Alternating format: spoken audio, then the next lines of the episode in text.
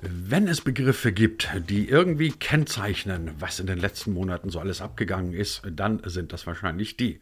Hybrid, virtuell und klar, remote. Alles ist remote ferngesteuert. Geht ja auch gar nicht anders in Zeiten, in denen man sich nur relativ schwer persönlich und in Präsenz begegnen kann. Das betrifft dann auch Bereiche, von denen man eigentlich gedacht hätte, dass Remote da irgendwie keine gute Idee ist. Beispielsweise Selling, Vertrieb, weil gehören zum Verkaufen nicht immer auch irgendwie Menschen? Ja, genau, Menschen.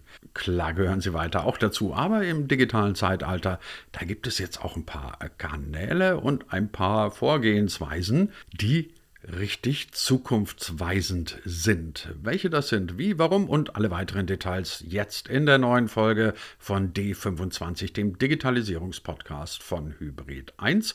Und zudem haben wir heute Gregor Hufenreuter als Gast. Er ist Director Sales für das Dachgebiet bei HubSpot. Und alles weitere erzählt er uns jetzt gleich selber. Weil wir gerade beim Thema Vertrieb sind, vertrieben wird dieser Podcast auf allen guten Podcast-Kanälen und auf YouTube.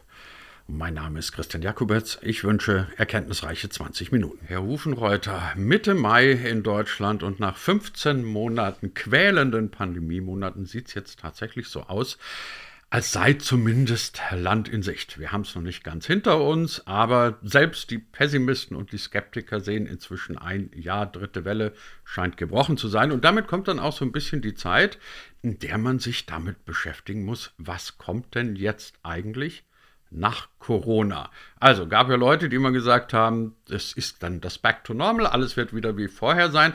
Wie sehen Sie es? Werden wir alles wieder zurück auf den Stand des Jahres 2019 gehen? Also ich denke, wir werden nicht auf den äh, Stand von 2019 komplett zurückfallen. Wir werden natürlich, äh, es wird zwei Dinge passieren. Also viele Firmen haben sich an Teile und an Aspekte äh, von Remote Selling sehr erfolgreich gewöhnt. Es hat auch einen sehr und nicht unwesentlichen Niederschlag und sehr starken Niederschlag auf Kosten und Ideen wie Remote Hiring äh, äh, sozusagen äh, geführt. Da sind Themen mit damit verbunden, die Firmen häufig äh, schon immer mal sozusagen klären wollten. Also nach dem Motto, was können wir tatsächlich an Kosten vielleicht sparen durch Field Sales Mitarbeiter? Wie können wir es effizienter gestalten? Äh, wie können wir sozusagen dieses Remote Selling halt auch äh, maximieren in Bezug auf die Nutzung, aber immer noch erfolgreich machen? Und das Zweite ist, wie können wir vielleicht auch jetzt die Ideen, die wir hatten, äh, indem wir vielleicht mehr Personen außerhalb von Offices geheuert haben, also remote, äh, pauschal mehr unsere Organisation vielleicht aufgebaut haben in der Situation, äh, dadurch halt auch Zugriff haben auf vielleicht mehr Talente, die da draußen äh, in anderen Städten sind und die vielleicht wichtig für uns sind, auch vielleicht besser vor Ort sind, auch halten und gewinnen können. Und äh, das sozusagen werden Aspekte sein, die dauerhaft in dem Denken der Menschen verankert bleiben werden und auch in den Firmen. Und es wird mit Sicherheit dort Überlegungen geben, was davon nutzbringend war und was bleibt und was gegebenenfalls auch, sagen wir mal, ein Hygiene-Faktor war, also ein Hygienefaktor im Rahmen der Gegebenheiten, aber was vielleicht nicht wirklich durchdacht war, was nie wirklich funktioniert hat. Und das wird entsprechend auch wieder zurückgedreht werden, beziehungsweise über die Zeit äh, weiterentwickelt werden. Und es wird natürlich einen gewissen Schritt zurück in diese alte Welt geben, die schon darin verbunden ist, dass gerade wenn man im Corporate und Enterprise, auch im Mid-Market-Bereich unterwegs ist, eine hohe Nähe zum Kunden immer gewinnbringend ist. Man lernt einfach die Personen auf der persönlichen Ebene besser kennen, wenn man mit ihnen halt auch mal vielleicht einen Kaffee trinkt oder mal ein Abendessen hat. Und es gibt viele, sagen wir mal, vertrieblerische Situationen, die halt auch eine gewisse Bedingtheit haben, vor Ort zu sein, indem man sich inhaltlich sehr stark mit ganzen Teams und Abteilungen auseinandersetzt äh, was man über Remote so gar nicht äh, tatsächlich bekommt. Viele äh, Companies, die, viele Firmen, die jetzt sozusagen remote auf Remote Selling umgestiegen sind, haben Partner genutzt, die dann trotzdem vor Ort waren, mehr oder weniger der verlängerte Arm und äh, auf die eigenen Leute vielleicht verzichtet durch Policy-Gründe, äh, die man hatte. Aber ähm, ganz zurückdrehen wird sich nicht. Es wird eine Verstärkung der Inside-Sales-Organisationen geben, wo man gesehen hat, dass es ohne Umsatzeinbrüche funktioniert, vielleicht sogar zur Umsatzsteigerung geführt hat und wird hier eine genauere Trennung geben mit einem, einem zurückbleibenden, vergrößerten Inside Sales äh, Ansatz in der Industrie. Aber es wird auf jeden Fall auch wieder ähm, Vor-Ort-Termine geben und eine stärkere Reisetätigkeit. Immer dann, wenn so Buzzwords in solchen Zeiten von 0 auf 100 hochschießen und auf einmal benutzt sie jeder, ist es, glaube ich, ganz sinnvoll, dass man versucht, diese Buzzwords nochmal genau zu erklären bzw. zu definieren. Remote Selling ist wie eigentlich alles andere, wo Remote davor steht, inzwischen in aller Munde. Ähm, was mich interessieren würde als Nichtfachmann für Vertrieb, wo ist denn jetzt eigentlich der Unterschied zwischen Remote-Selling und E-Commerce? Oh, es ist, ähm, also unter E-Commerce betrachten wir jetzt zumindest, äh, zumindest äh, diese Möglichkeit, dass man eine Plattform anbietet, in der der Kunde weitestgehend autonom und selbstständig einen Kaufvorgang vornehmen kann. Also keine unmittelbare oder inwieweit auch immer größere Beratungssituation äh, hat. Viele E-Commerce-Firmen nutzen Chatbots, die sozusagen dann die Funktion haben, indem da ein Mensch dahinter sitzt oder tatsächlich schon durch KI oder entsprechende FAQs hinterlegte äh, Fragen, äh, Antworten für die Fragen angeboten werden. Das ist sozusagen der minimale äh, Aufwand äh, in der Beratung und der, die größte Anwendung äh, von Chatbots, die erfolgreichste Anwendung, auch die, die sagen wir mal am weitesten äh, entwickelt ist, ist definitiv im B2C-Bereich, also im klassischen Retail-Bereich ähm, wo halt Kunden einfach ihre Schuhe in bestimmten Farben oder in bestimmten Größen suchen und Fragen zum Material haben. Äh, das ist im B2B-Bereich eher selten und äh, sozusagen ist ein verlängerter Arm äh, in Bezug auf eine Kontaktaufnahme zum Vertrieb. Man nutzt einen Chatbot, um halt eine Erstanfrage zu stellen, vielleicht eine kleinere, aber eigentlich geht es darum, dauerhaften Beratungs äh, sozusagen Beistand zu bekommen von einem Vertrieb, äh, Vertriebsmitarbeiterin oder Mitarbeiter. Und ich glaube, das äh, ist eher die Situation, wie man E-Commerce und sagen wir mal Remote Selling äh, trennt. Remote Selling ist mehr oder weniger die digitale Form einer Beratung über Telefon, über Zoom oder über einfach äh, sozusagen Videocalls, äh, über Form von ähm, Videos, die als Recording aufgenommen werden und dann entsprechend über Kanäle wie E-Mail oder Chat versandt werden, um halt hier dauerhaft eine Beratungsleistung zu, zu liefern. Ähm, E-Commerce, wie gesagt, ist ein autonomes äh, Kaufverhalten, was unterstützt wird von digitalen Medien, aber selten von einem, sagen wir mal, einer Person, die dahinter steht. Gehen wir also mal davon aus, dass dieses Thema Remote Selling weiterhin relevant bleiben wird, dass dahinter doch deutlich mehr steckt als ein Buzz. Für wen ist es denn aus Ihrer Sicht relevant? Was muss man dafür wissen und was muss man möglicherweise auch können, um Remote Selling überhaupt betreiben zu wollen, dürfen, sollen? Eine gute Frage. Also Remote Selling ist grundsätzlich eine wichtige Komponente eigentlich von vielen Firmen, die in, wenn man sich so Märkte anschaut, die segmentieren, also die mit kleineren Kunden arbeiten und mit mittelgroßen Ar äh, Kunden arbeiten, äh, grundsätzlich ein festes Standbein ist. Das ist auch nicht absolut Neues. Es gibt Remote Selling sozusagen schon seit über 20 Jahren für Kunden, die halt A, keine größere unternehmerische äh, sozusagen äh, ja, Sichtbarkeit haben. Das heißt also auch kleinere Sales, äh, kleinere Sales Teams haben, die grundsätzlich äh, einen transaktionalen Aspekt in ihrer Arbeit haben. Das heißt, kleinere Kunden haben auch keine Zeit, um im größeren Stil mit sich mit Vertrieblern zu beschäftigen. Sie brauchen eine gewisse Effizienz in der Führung des Prozesses. Und kleinere Kunden leiden häufig darunter, dass sozusagen die Leute, die dafür zuständig sind, eine Lösung oder eine Software zu kaufen oder einen Service, äh, mehrere Hüte aufhaben. Wir kennen das aus, äh, es gibt Startups und skalierenden Businesses. Ähm, die dortigen Projektverantwortlichen verantworten mehr als ein Projekt. Ähm, ihr Bedürfnis ist eigentlich, durch einen Sales-Prozess geführt zu werden. Ziemlich stringent. Äh, sie haben Fragen, Sie brauchen Lösungen, Sie brauchen Antworten zu bestimmten Fragen und dann entscheiden Sie. Und da brauchen Sie keine Vororttermine und keine großen Proof-of-Concept-Situationen. Es sind äh, unmittelbare Business-Probleme, die sozusagen auch einen Impact haben auf größere Business-Herausforderungen, äh, die vielleicht in der Zukunft liegen, aber es geht um tagesaktuelle Herausforderungen. Und hier kann man Ihnen einen effizienten sozusagen und online durchgeführten Prozess anbieten, um ihnen so eine Entscheidungsvorlage zu geben. Ähm, alles, was sozusagen bis 100 bis 200 Mitarbeiter geht äh, und eher, sagen wir mal, eine Art Nische ist und keine Plattform, die man vielleicht innerhalb einer Firma zu integrieren sucht, sondern eher eine Lösung für eine bestimmte Abteilung, für bestimmte Herausforderungen, dann ist in solchen Fällen ist Remote Selling definitiv die bessere Antwort und die richtige Antwort um A, den Kunden da abzuholen, wo er ist, in seinen Bedürfnissen, ähm, die halt dann heißt auch, ich brauche eine gewisse Effizienz und ich brauche eine Lösung. Ähm, und das andere ist auch tatsächlich, um das Ganze äh, effizient zu gestalten auf der, auf der Seite des Herstellers. Denn solche Lösungen sind meistens nie sehr kostenintensiv. Es geht auch um sozusagen einen äh, Cost of Sales Ansatz hier. Das heißt, ein Field Sales ist zu teuer dafür und man muss wahrscheinlich eine gewisse Transaktionalität an den Tag legen, eine bestimmte Anzahl dieser Services oder Produkte im Monat oder im Jahr verkaufen. Und hier gilt es auch, sagen wir mal, effizient, effizient zu sein. Remote Sales entspricht, also Inside Sales, Remote Sales äh, ist die perfekte Lösung dafür. Wir sprechen hier aber, wie gesagt, auf äh, abbestimmte Produkte und Services in Bezug auf einen bestimmten Markt und eine bestimmte Kundengröße. Jetzt hat man ja immer wieder so ein bisschen das Gefühl, während der Pandemie gab es immer diese Diskussion darüber, was ist das bessere Leben, das virtuelle oder das, das doch dann das, das in Anführungszeichen richtige, soweit man das noch nennen kann. Das gab es natürlich auch in den Businessbereichen, diese Diskussion darüber.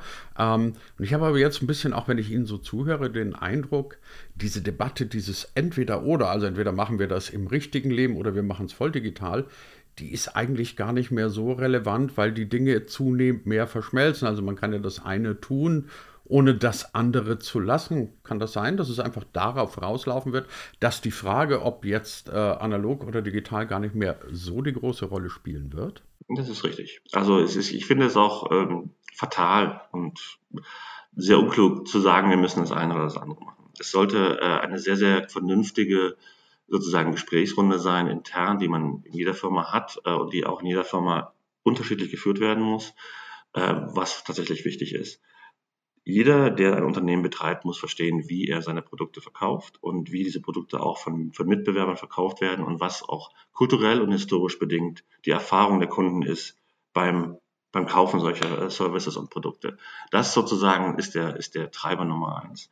Man kann eben nicht ähm, äh, erwarten, dass die Kunden ein völlig anderes Verständnis, ha Verständnis haben von, von Vertrieb als man selber.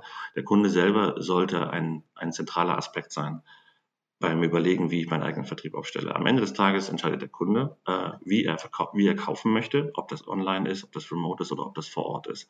Wenn jemand sagt, ich sitze hier in meinem ähm, sozusagen äh, größeren Meetingraum mit 25 meiner Kollegen aus verschiedenen Abteilungen, wir möchten gerne eine Vor-Ort-Präsentation haben, um ein Gespräch mit Ihnen über drei Stunden zu führen, ist es natürlich wichtig, äh, dass man dem auch entgegenkommt. Und natürlich kann man solche Gespräche auch äh, digital führen. Allerdings ist die Wahrscheinlichkeit hoch, dass man auch sozusagen das Interesse verliert, dass viele Sachen untergehen und dass man eben in der Interaktion nicht so dynamisch ist, wie man das wäre, wenn man vor Ort wird. Der Unterschied ist, wenn man, wie gesagt, eigentlich ein einstündiges Beratungsgespräch braucht, mit entsprechend dann dem Fokus auf eine Lösung und danach einem mehr oder weniger auch äh, Verhandlungsgespräch über die kommerziellen Daten, dann geht das effizient, das im Sinne des Unternehmens, das sozusagen diese die Dienstleistung erwerben will. Und dann ist das auch entsprechend gut für einen selber als Verkäufer. Man braucht, glaube ich, beides. Und beides hängt auch davon ab. Also, wie gesagt, an wen verkaufe ich? Was sind das für Firmen? Was sind diese Firmen gewöhnt? Was machen unsere Mitbewerber? Und was ist sozusagen tatsächlich der beste, effiziente Ansatz? Und ähm, an, an was verkaufe ich? Und wie gesagt, diese beiden Themen können innerhalb einer Firma auch beides sein. Wenn jetzt zum Beispiel exemplarisch äh, man über HubSpot redet, wir haben einen Inside Sales, der sozusagen einzelne Produkte unserer Plattform an Kunden mit 25 Mitarbeitern verkaufen. Da brauchen wir kein Field Sales und diese 25 Mitarbeiterfirmen brauchen nicht die Plattform, die HubSpot bietet, nicht der HubSpot als Gänze. Die brauchen einzelne Komponenten und entwickeln sich da vielleicht hin. Die einzelnen Komponenten zu verkaufen ist ein sehr effizienter Prozess und den halten wir auch sehr effizient, da diese Firmen nicht belastet werden sollten mit zu viel, sagen wir mal, Gesprächsbedarf von unserer Seite. Wenn wir eine Lösung bieten können, bieten wir die gerne und das effizient und schnell. Während wir natürlich auch Kolleginnen und Kollegen haben, die vor Ort beim Kunden sind, wenn dort im größeren Stil äh, darüber nachgedacht wird, HubSpot als Plattform einzusetzen, also eine Komponente aus Vertrieb, Marketing, Service und Operations. Ähm, und hier heißt es natürlich auch, Workshops zu machen, und äh, längere Sales Cycles äh, in, in, Kauf zu nehmen, wo man mit, mit den Abteilungen mehrfach spricht, vielleicht mehrere Demonstrationen der, der Lösungen hat, äh, umfangreiche Gespräche mit Legal, mit Einkauf. Äh, das ist eine ganz andere Dimension. Und hier braucht man auch sozusagen ein bisschen mehr Vor-Ort-Repräsentanz. Äh, die kann man selber machen, kann man mit Partner machen. Und das steht für HubSpot als eine Firma, die praktisch einen Service, eine, eine Software verkauft, aber eben an unterschiedliche Kundengruppen, unterschiedliche Märkte und in unterschiedlichen Komponenten der eigenen Leistung. Ich hätte eine Frage, bei der traue ich mich fast nicht, sie zu stellen, weil sie wirklich flach, platt und ähm, wahrscheinlich auch noch klischeebeladen und sonst was ist. Also, wir probieren es mal. ähm, jetzt steckt ja hinter jedem Vertrieb auch ein Team, ein Sales-Team, wie auch immer Sie das nennen wollen. Ähm, können die das? Also ja, natürlich können Sie das, aber wissen Sie, worauf ich raus will? Also das, es sind ja jetzt ja, doch ganz neue Anforderungen, die da auf einmal gestellt werden. Ist ein durchschnittliches Sales-Team in Deutschland oder sonst wo überhaupt auf das vorbereitet, was da jetzt kommt? Sie meinen den Shift von, von unserer Remote-Situation wieder zurück in dieser hybride Welt aus beiden? Oder halt dann jetzt genau diesen, diesen, diesen Schwung rüber in eine Welt, von der wir alle noch nicht wissen, wie sie, wie sie aussieht. Also ich sage Ihnen gerne den Hintergrund mhm. der Frage, nicht, dass es irgendwie heißt, der hält Vertriebsleute für doof oder sowas, nein, nein. überhaupt nicht. Aber ich, ich beobachte in allen Branchen, die jetzt nicht... Ähm, quasi geboren digital sind, sondern irgendwie in der analogen Welt ursprünglich verankert sind, mhm. Ähm, die Schwierigkeit, sich mit veränderten Rahmenbedingungen ähm, anzufreunden. Also ganz viele sagen immer noch, okay, das war jetzt mal so eine Übergangszeit, aber also erlebe ich in unserer eigenen Branche auch, dass es dann irgendwie heißt, bin ich froh, wenn man keine Zoom-Meetings mehr machen mhm. muss und nicht mehr Podcasts über, über, über virtuelle Plattformen machen muss. Und ich denke mir immer, ja, nee, aber das wird ja, wird ja ein Stück weit auch bleiben. Mhm. So, jetzt denke ich mir, das könnte im Vertrieb möglicherweise ähnlich sein. Mir hat ein Podcast-Gast irgendwie die Tage mal den schönen Satz gesagt, ich bin ja eher so ein Reiseonkel. Der mhm. meinte das gar nicht despektierlich, sondern meinte halt so, ich gehe raus, ich habe meinen persönlichen Kundenkontakt, ich rede mit den Leuten, habe vielleicht mein Köfferchen dabei und ähm, dann kann ich meine Muster rausholen oder sowas. Mhm. Das, was Sie jetzt schildern, ist ja doch ein bisschen was anderes, auch vom Mindset her. Ja, das ist auch nach wie vor nicht zu vernachlässigen. Deswegen, ich bin jemand selber, der aus der digitalen Welt kommt und der ein großer, großer Freund von ähm, der Möglichkeit ist, Sales sehr effizient oder Vertrieb sehr effizient zu führen und auch wirklich auf die Bedürfnisse des Kunden abzustimmen. Ich bin Freund von dieser digitalen Form, weil ich weiß, dass es sehr viel effizienter sein kann. Es kann effizient sein in der Kommunikation, es kann effizient sein in den Dokumenten, die man austauscht, da geht nichts unter. Ähm, man verliert nicht den Faden, wo man gerade war, äh, weil man noch irgendwie fünf Stunden reisen muss, erschöpft zu Hause ankommt, sich ins Bett legt und morgens die Hälfte von dem vergessen hat, was man noch als Follow-up machen wollte, wenn man vielleicht das nicht im Zug studiert oder im, Zug, äh, im, Flug, im Flugzeug. Es gibt so viele Gründe, warum Digitales so, so angenehm ist. Man kann gleich dokumentieren, man kann mitschneiden über äh, Recordings, kann sich die später nochmal anhören, kann sie sogar teilen mit den Kunden, mit denen man gesprochen hat.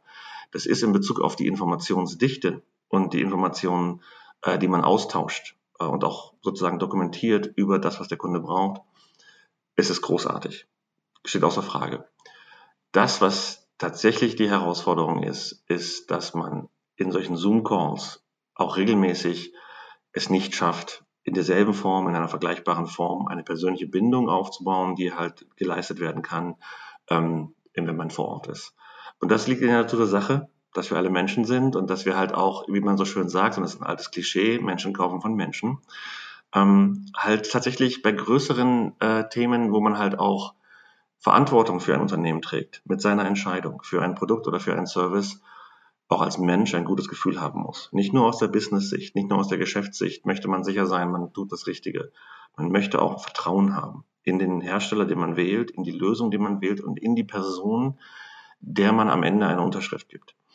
Und das ist schwierig, wenn man diese Person eben nur online gesehen hat und wenn man eben keine Zeit verbracht hat, mit ihr auch mal über Persönliches zu reden, beziehungsweise einfach mal den Raum mit ihr geteilt hat, um sie zu beobachten. Das sind einfach zwischenmenschliche Komponenten, die in einem Zoom-Call, wo jeder gerade sitzt und jeder sich auch verhält, auch weil man in einem Zoom-Call sitzt, weil man diesen Fokus aufeinander hat ähm, und weil es dazu mittlerweile Lehrgänge gibt, wie ich bitte meine Körpersprache anzupassen habe in einem Zoom-Call, ist das weniger sichtbar. Man sieht nicht die Differenzen, man sieht nicht die Kleinigkeiten, man sieht eben nicht diesen, diese Persönlichkeit eines Menschen, man sieht nur die Rolle. Man sieht die Persönlichkeit eines Menschen eher in dem direkten Umgang.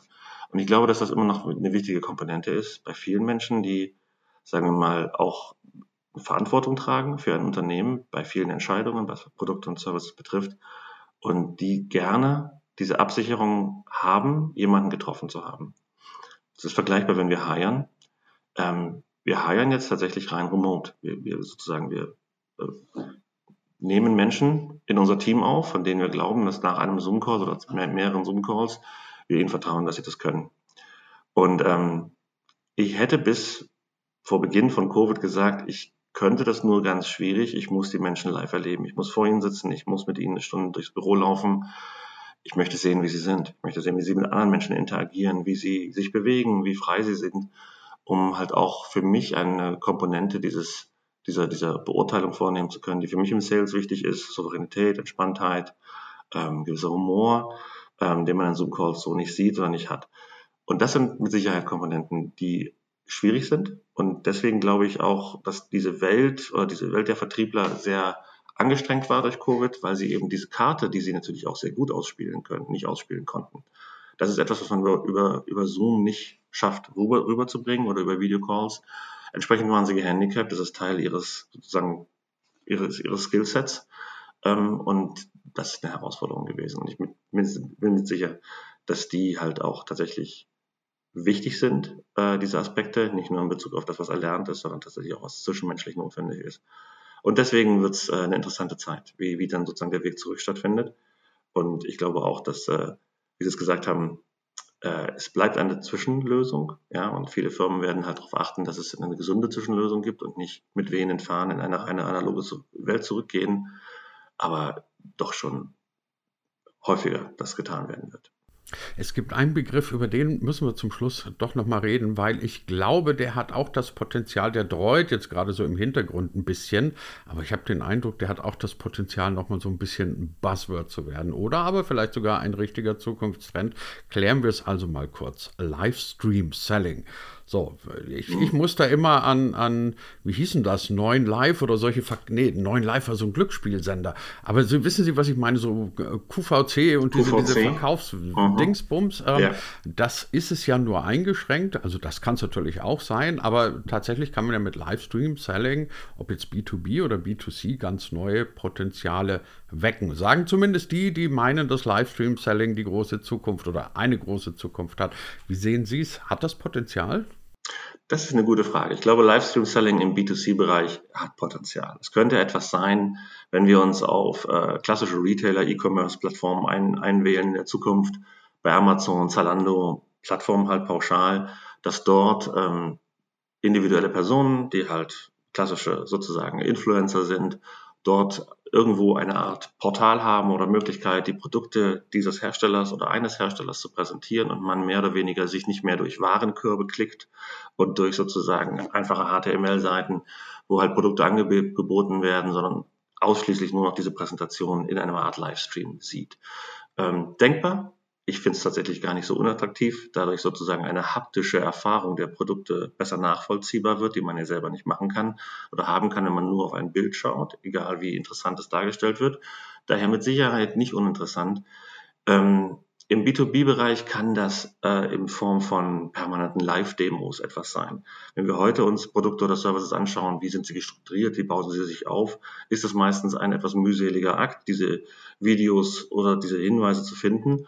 Ähm, man muss sehr viel suchen, man muss sehr viel sozusagen äh, recherchieren, findet dann etwas, was nicht ganz das ist, was man selber sucht, bleibt so ein bisschen fraglos zurück. Selbes äh, gilt für, für Services nach dem Motto, wie strukturiert sich das dann, was sind Zeiten, wie sieht so ein Onboarding aus oder eine Implementierung.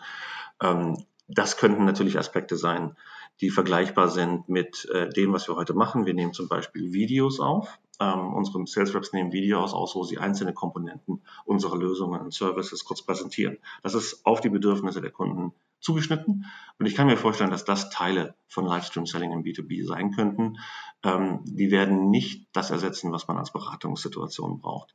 Äh, hier geht es um ein Gespräch, äh, wo die, der Verkäufer am Ende des Tages versteht, was der Kunde wirklich braucht und vor allen Dingen auch warum.